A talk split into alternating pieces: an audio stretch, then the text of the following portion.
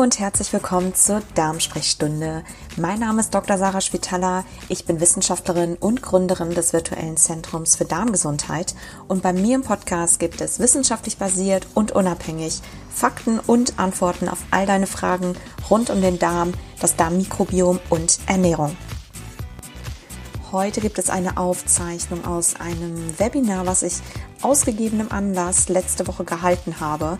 Und zwar soll es ein kleiner Wissensimpuls sein und ein paar Einblicke geben ähm, in die Forschung, um einfach ein bisschen ein besseres Bild davon zu bekommen, wie eigentlich das Immunsystem funktioniert, äh, zu verstehen, was das Immunsystem eigentlich macht und wie sich das Immunsystem bildet, beziehungsweise wie man es reguliert. Und was das Ganze mit dem Darmmikrobiom zu tun hat, das erfährst du heute in der Episode. Es ist der erste Teil von zweien. Im zweiten Teil, der kommt in zwei Wochen, da geht es dann um ein ähm, verwandtes Thema. ähm, aber das ist auf jeden Fall jetzt hier in dem ersten Teil erstmal gar nicht so relevant.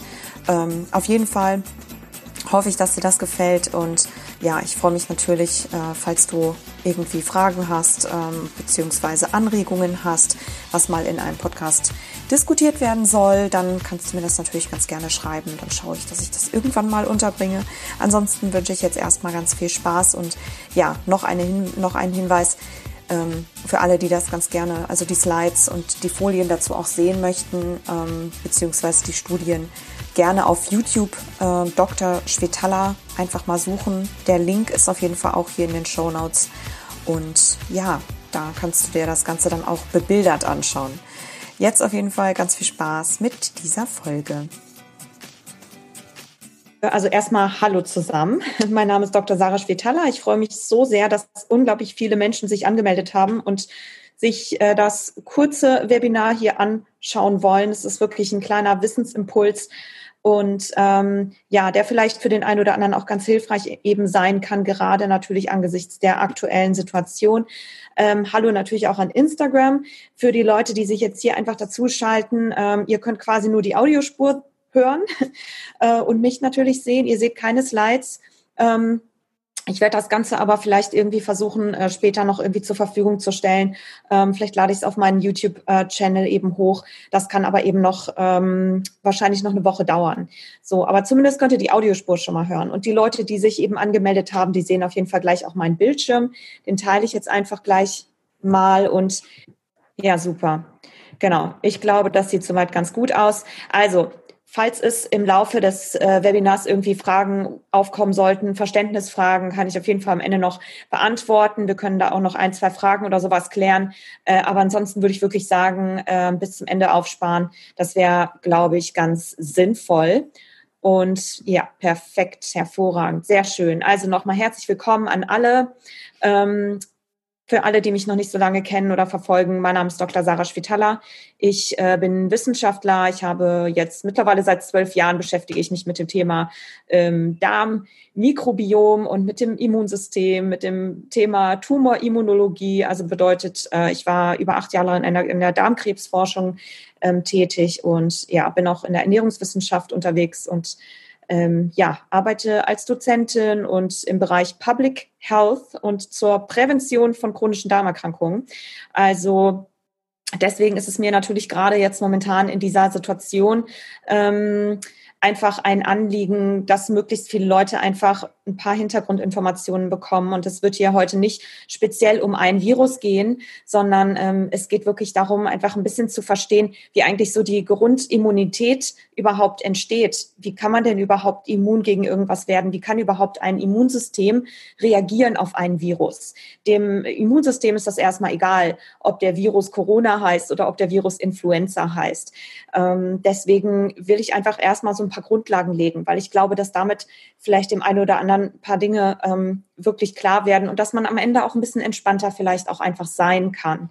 So ähm, vorausgesetzt natürlich, man fällt jetzt nicht in die Superrisikogruppe der Ü80-Jährigen oder stark immunkomprimierten Patienten. Aber genau, darum geht es jetzt gar nicht. Wir schauen uns auf jeden Fall ähm, an, wie das jetzt funktioniert und welche Rolle eigentlich Bakterien dabei haben. Bakterien, Viren und Pilze, die auf uns und in uns wohnen, sind extrem relevant tatsächlich dabei, ähm, unser Immunsystem überhaupt auszubilden. von Anfang an, also nach unserer Geburt, aber genauso auch ähm, im alltäglichen Leben bis zu dem Tag, wo wir quasi sterben. Also es geht wirklich die ganze Zeit darum, im Grunde das Immunsystem zu stärken und das macht und zu aktivieren und auch zu deaktivieren. Und das wird im weitesten Sinne tatsächlich über das Darmmikrobiom gesteuert. Ähm, also Kurze, äh, kurzer Hinweis natürlich noch, also alles, was ich hier sage, ist definitiv natürlich zur persönlichen Information gedacht und es ist jetzt hier auch keine Handlungsempfehlung, irgendetwas zu machen oder nicht zu machen. Also am Ende entscheidet jeder immer selber, was er ähm, für seine Gesundheit für richtig befindet und im Zweifel unbedingt seinen Arzt konsultieren. Ja, also ganz wichtig. Genau, kurze Agenda für heute. Also wir schauen uns erstmal an, Immunsystem im Darm. Das gibt es ja, oder es gibt ja so viele ähm, Blogs und Artikel oder was man liest und wo immer steht, das Immunsystem befindet sich im Darm. Wir gucken uns an, ist das eigentlich so? Ähm, dann wird es ein bisschen um das Thema Darmbarriere gehen. Da tasten wir uns ein bisschen ran äh, auf, um die, äh, an die räumliche Aufteilung zwischen Immunsystem und zwischen dem Darmmikrobiom. Denn das ist eigentlich der kritische Faktor, äh, um überhaupt das Immunsystem aktiv zu halten, zu aktivieren, zu deaktivieren und gleichzeitig aber auch ein gesundes Mikrobiom zu haben. Ähm, wir gucken uns dann an, wie interagieren eigentlich Mikrobiom, also unsere Bakterien im weitesten Sinne, ist der Großteil des Mikrobioms im Darm, ähm, mit den Immunsystemen oder den Immunzellen, die auch im Darm sind. Da habe ich gleich ein paar Bilder auf jeden Fall auch noch für euch.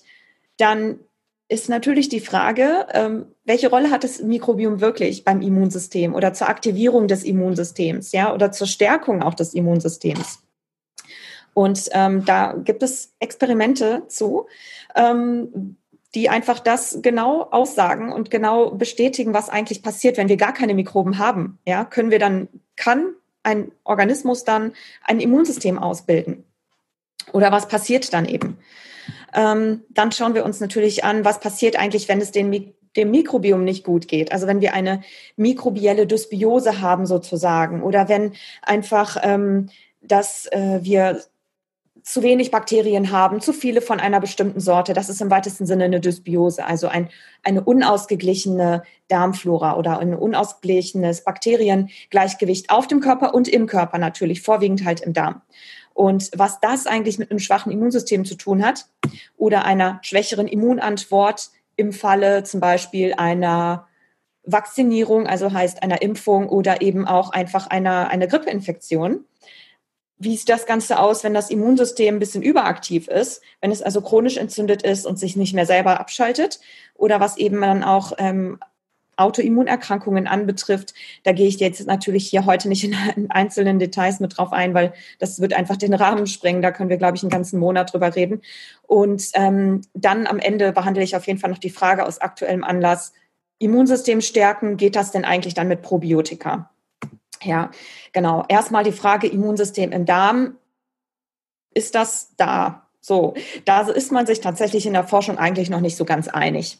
Also wir wissen definitiv anhand von vielen histologischen Untersuchungen, das heißt also, wenn man eine, eine Biopsie macht ähm, im Darm und das Ganze dann ähm, unter das Mikroskop legt, legt, äh, legt und sich dann anguckt, wer ist denn da, welche Zellen, wie sieht die Struktur vom Darm dann eigentlich aus, ähm, da kann man eigentlich immer ganz gut absehen, so wie viele Zellen dort sind, auch welche Zellen dort sind. Die kann man also speziell anfärben und da gibt es einfach ganz viele Lager, die sagen, also es stimmt nicht, das Immunsystem befindet sich nicht im Darm oder der Darm ist nicht das größte Immunsystem äh, Lager oder das größte Lager für Immunzellen in unserem Körper.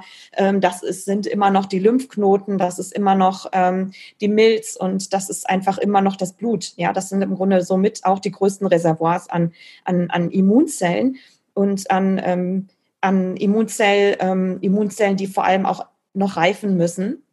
Also von daher geht das eine Lager so davon aus, dass so zwischen ja um die 10 bis 20 Prozent vielleicht der Immunzellen eigentlich nur im Darm sind.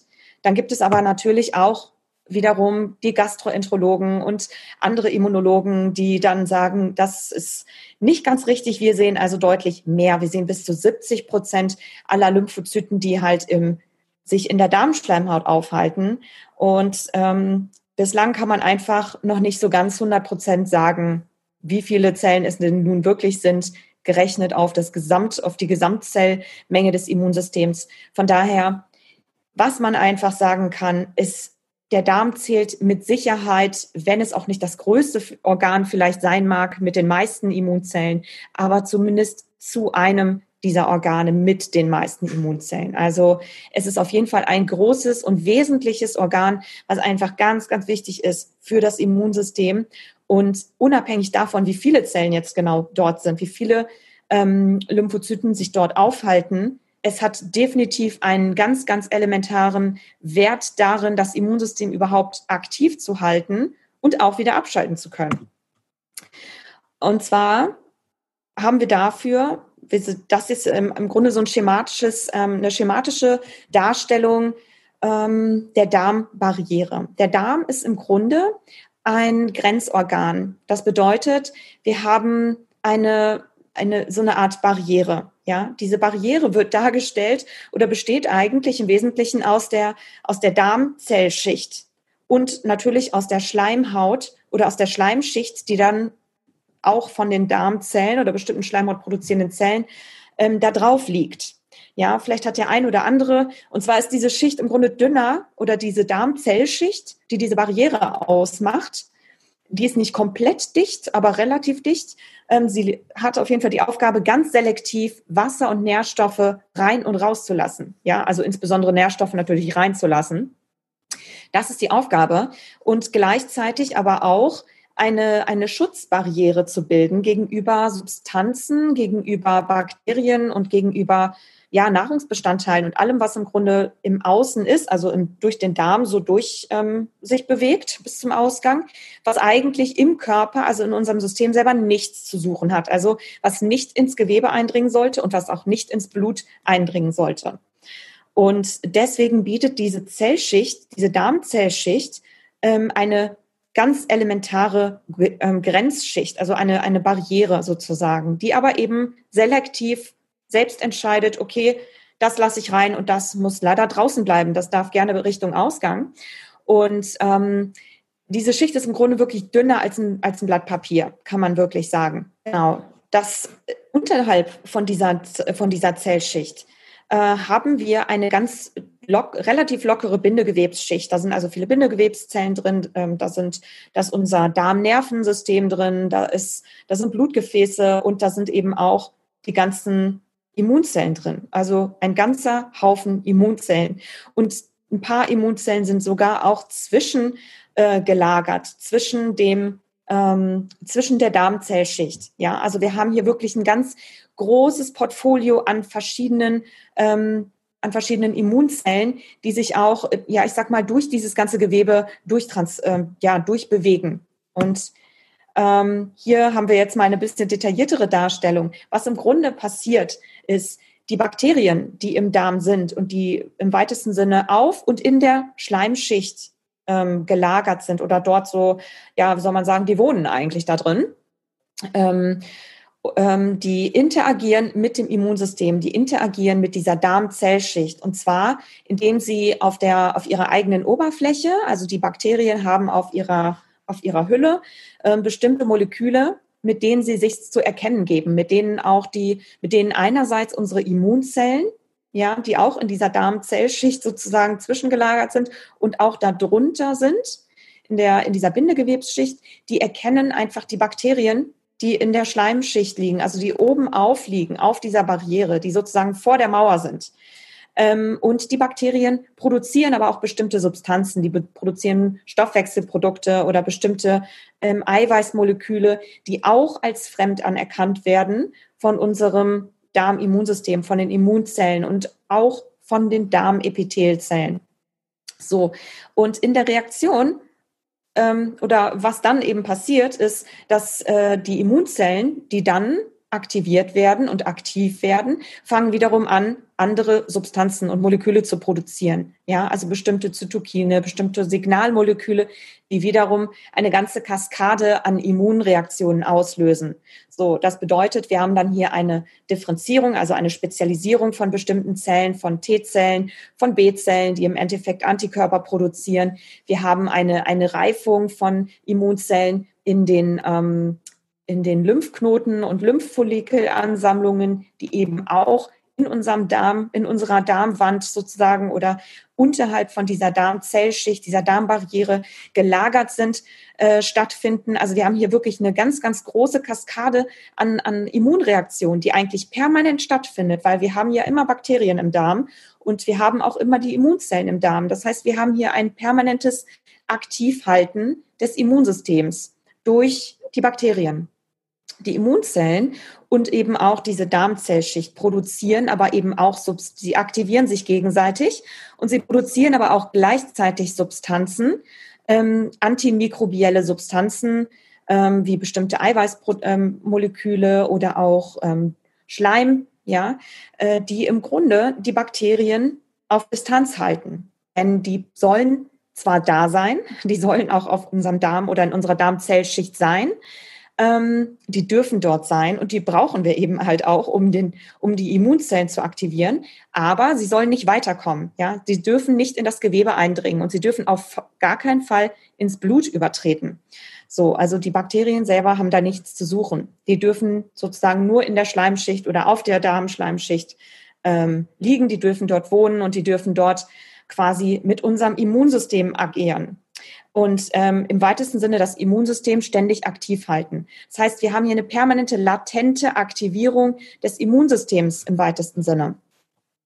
Ja, also die, das Darmmikrobiom hat eine essentielle Funktion darin, überhaupt diese Immunzellen zu aktivieren und äh, damit überhaupt die Immunzellen reifen können, damit die sich spezialisieren können, ja, damit sie überhaupt im, im Falle eines sozusagen Angriffs, kann man so sagen, gewappnet sind, damit sie sofort sich teilen können und sofort agieren und reagieren können. Also ein Schutzmechanismus sofort auslösen können. So, dafür brauchen wir also die Bakterien in unserem Darm, die das übernehmen, die also im Grunde ein Training sozusagen machen für unser Immunsystem. Also der Darm als Trainingslager fürs Immunsystem. So kann man sich das vorstellen, ja. Ähm, jetzt haben wir natürlich unterschiedliche Bakterien äh, in unseren Darm, beziehungsweise erstmal unterschiedliche Darmteile. Wir haben einen Teil des Darms, also den Dünndarm, in dem also vorwiegend die Nährstoff, ähm, der Nährstoffverdauung und die Nährstoffaufnahme stattfindet im weitesten Sinne. Und dann haben wir den Dickdarm, in dem aber die meisten Bakterien sind. Wir haben überall im Darm Bakterien, aber die allermeisten sind einfach im Dickdarm. Ja, die haben dort eine etwas andere Aufgabe als eben im Dünndarm. Im Dünndarm findet sozusagen die ganze Zeit dieses Training des Immunsystems statt, im weitesten Sinne oder überwiegend. Ähm, also die ständige Aktivierung von Immunzellen. Es gibt, muss dann aber auch immer noch eine Kontrollsubstanz geben oder eine Kontrollinstanz geben, die sozusagen diese Aktivierung ähm, nicht zu einer Überaktivierung werden lässt. Also zu einer chronischen Entzündung, wie zum Beispiel bei einer chronischen Darmentzündung. Und ähm, dafür gibt es regulatorische Zellen, regulatorische T-Zellen, die aber eben auch trainiert und aktiviert werden müssen. Und das werden sie auch durch die Bakterien, durch Bakterienbestandteile, durch Stoffwechselprodukte, die Bakterien produzieren. Ja, wir sehen also auch hier, ähm, das ist im weitesten Sinne Mikrobiom gesteuert. Wir haben also eine Aktivierungsfunktion und eine Deaktivierungsfunktion, die verhindert, dass unser Immunsystem überreagiert. Also wir allergisch werden gegen irgendwas oder allergisch reagieren oder eben eine chronische Entzündung ausbilden. So, das ist ganz wichtig. Was das Immunsystem, äh, was das Mikrobiom auch macht, ist, damit das Immunsystem überhaupt aktiv werden kann und ähm, reagieren kann auf eine bestimmte Bedrohung, zum Beispiel auf ein Virus, ähm, erkennt es das erstmal. Dann muss das Immunsystem sich teilen. Also bestimmte Zellen des Immunsystems ähm, fangen dann an, sich quasi zu, ähm, ja, zu expandieren. Ja, die fangen an, sich ganz schnell zu teilen, weil wir brauchen ja dann eine ganze Armee an Immunzellen, die im Grunde den ja, ich sag mal den, den Eindringlingen, nenne ich das jetzt einfach mal, ob das jetzt ein Virus ist oder ob es bestimmte Bakterien sind oder ob es ähm, ein Parasit ist, ähm, um das Ganze, um dem Ganzen Herr zu werden. So, und was das Mikrobiom jetzt macht, ist, es stellt auch die Nährstoffe bereit, die wichtig sind, um für die Immunzellen, damit sie sich überhaupt vermehren können. Also kleines Beispiel, zum Beispiel Vitamin A ähm, im Dünndarm wird von den Darmbakterien eigentlich erst zu Retinsäure umgewandelt, die dann wiederum in der Darm, in der Darm, ähm, Hautschleimhaut äh, Immunzellen aktivieren kann, ja, und weitere, äh, und, um dann eine weitere Kaskade überhaupt zu starten, um eine Immunantwort stattfinden zu lassen. Ja, also man sieht hier, Bakterien haben hier eine ganz essentielle Rolle für die Aktivierung und für die Deaktivierung von dem Immunsystem einfach. Und ähm, das Ganze kann man sich jetzt natürlich dann angucken oder wenn man jetzt Experimente macht, okay, das, das weiß man natürlich alles aus äh, im, im weitesten Sinne aus, aus, aus präklinischen Untersuchungen, das ähm, weiß man aus Modellen. Und jetzt guckt man sich das aber mal an, wie ist das denn im, im richtigen Setting, ja, im richtigen Leben. Da muss man natürlich, man kann sich das alles in Modellen anschauen, aber wichtig ist natürlich auch zu wissen, wie sieht das Ganze denn aus ähm, wenn man wirklich eine Influenza hat, äh, beziehungsweise wenn man eine Impfung gegen Influenza macht, das ist ja im Grunde eine Art Simulation einer Infektion, wenn man so will, ähm, wo das Immunsystem eigentlich eine Chance bekommt, einen Antikörper dagegen zu entwickeln, ne? damit es gar nicht zu so einer schweren Infektion kommen kann. So und ähm, was man eben dann an Experimenten gemacht hat, also beispielsweise hat man ähm, hier an der Stelle an, an einem Mausexperiment gesehen, das kann man so in einem, in einem Menschen hat man das ähm, zwar auch gesehen, beziehungsweise da kommen wir jetzt gleich drauf, aber in einem Mausexperiment hat man sich zum Beispiel angeschaut, also ähm, wie das aussieht, wenn die, ähm, wenn, wenn Mäuse ähm, eine Virusinfektion bekommen, also eine, eine Grippe bekommen. Und hat sich dann angeschaut bei den ähm, Mäusen, die ein Antibiotikum vorher bekommen haben. Also ich denke, die meisten wissen wahrscheinlich, dass ein Antibiotikum ähm, gegen Bakterien gerichtet ist und dass ein Antibiotikum im weitesten Sinne auch sehr, ein, also bis zu 10.000-fach das Darmmikrobiom reduzieren kann. Das heißt, das ist im Grunde so ein bisschen ähm, wie eine, ja, als würde man große Teile des Darmmikrobioms für eine gewisse Weile erstmal lahmlegen und, ähm, und abtöten. Also nicht komplett, aber man reduziert das Darmmikrobiom ganz, ganz rapide. So, was natürlich, wenn man mit dem Wissen, was wir jetzt haben, natürlich bedeuten könnte, oh, das Immunsystem könnte eben geschwächt sein. Und man sieht tatsächlich in diesen Mausexperimenten, dass die Mäuse, die ein Antibiotikum bekommen haben, eine deutlich schlechtere ähm, Immunantwort erstmal haben. Die produzieren also deutlich weniger funktionale T-Zellen, die also eine direkte Immunantwort auf, eine, auf einen Grippevirus machen, ja, und gleichzeitig eben halt auch kann man sehen, dass der, der Virustiter ähm, in, den, in der Lunge der Mäuse deutlich erhöht ist, die also ein Antibiotikum vorher bekommen haben. Ja, was hier natürlich auch das ist ein Modell, aber es weist auf jeden Fall darauf hin, dass möglicherweise Antibiotika ähm, einen ja einen Immunsystem schwächenden Effekt haben können, ja, oder das nicht zur Immunität auf jeden Fall beitragen. Man hat dann 2019, also noch gar nicht lange her, ähm, eine erste Pilotstudie gemacht, auch im Menschen und hat eben sich da angeschaut, wie sieht das denn aus, wenn man ähm, gegen eine Grippe impft und diese Menschen vorher Antibiotika bekommen haben, hat das irgendwie einen Effekt auf die, auf die Immunität des Menschen. Und ähm, in dieser Studie hat man auch gesehen, dass bei normalen gesunden Patienten, die also Antibiotika bekommen haben und eine Vakzinierung gekriegt haben, ähm, es eigentlich gar keinen Unterschied wirklich gegeben hat zwischen den normal gesunden, die kein Antibiotikum gekriegt haben. Aber die Personen, man hat dann die Studie nochmal wiederholt, an Menschen, die ein sowieso schon leicht geschwächtes Immunsystem hatten.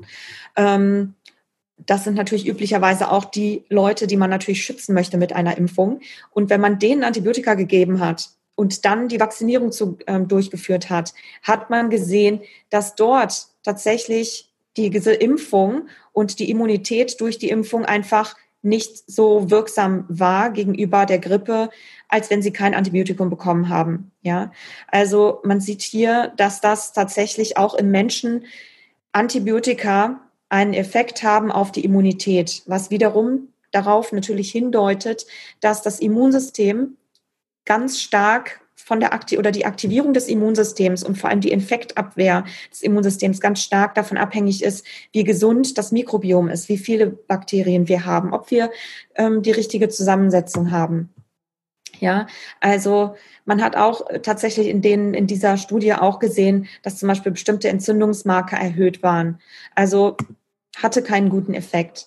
Wie sieht das aus, wenn man gar keine Immunzellen hat, äh, wenn man gar kein Mikrobiom hat? Das kann man natürlich im Menschen so nicht nachschauen. Ähm, aber wie sieht das äh, in einem Modell aus? Also auch hier hat man ein Mausmodell genommen. Man hat ähm, Mäuse sich angeschaut, die keine Bakterien haben. Also man kann das tatsächlich im Labor so darstellen. Die kommen ohne Bakterien auf die Welt im weitesten Sinne. Und was man in diesem, in diesem Modell gesehen hat, ist, dass ähm, diese Tiere tatsächlich ein ganz, ganz merkwürdiges Immunsystem, sage ich jetzt einfach mal so, ausbilden. Die haben also viel, ähm, die haben erstmal insgesamt weniger Immunzellen. Sie haben wenig funktionale Immunzellen, also eine ganz schlechte Immunabwehr. Sie haben viel weniger T-Zellen. Sie haben vor allem auch viel weniger regulatorische T-Zellen, also auch der Teil des Immunsystems, der dafür verantwortlich ist, dass chronische Entzündungen entstehen, ist äh, deutlich reduziert, vor allem eben im Darm. Und ähm, diese Mäuse waren am Ende sehr stark ähm, anfällig für chronische Entzündungen, also sowohl für Infekte, für akute Infekte, als auch für chronische Entzündungen, also insbesondere Asthma und äh, also Atemwegsinfektionen ähm, haben die bekommen und ähm, insbesondere auch viele haben Colitis bekommen, also eine chronisch entzündliche Darmerkrankung. Interessant war dann, wenn man diese Mäuse transplantiert mit, einem, mit Bakterien. Also die Mäuse haben dann ein Darmmikrobiom transplantiert bekommen und dann konnte man sehen, dass die Effekte des Immunsystems wieder zum Großteil ausgeglichen wurden. Das Immunsystem hat sich dann also quasi ähm, nachträglich noch ausbilden können, im weitesten Sinne. Und damit sind dann die Symptome, also die Entzündungen zurückgegangen und die Infektanfälligkeit.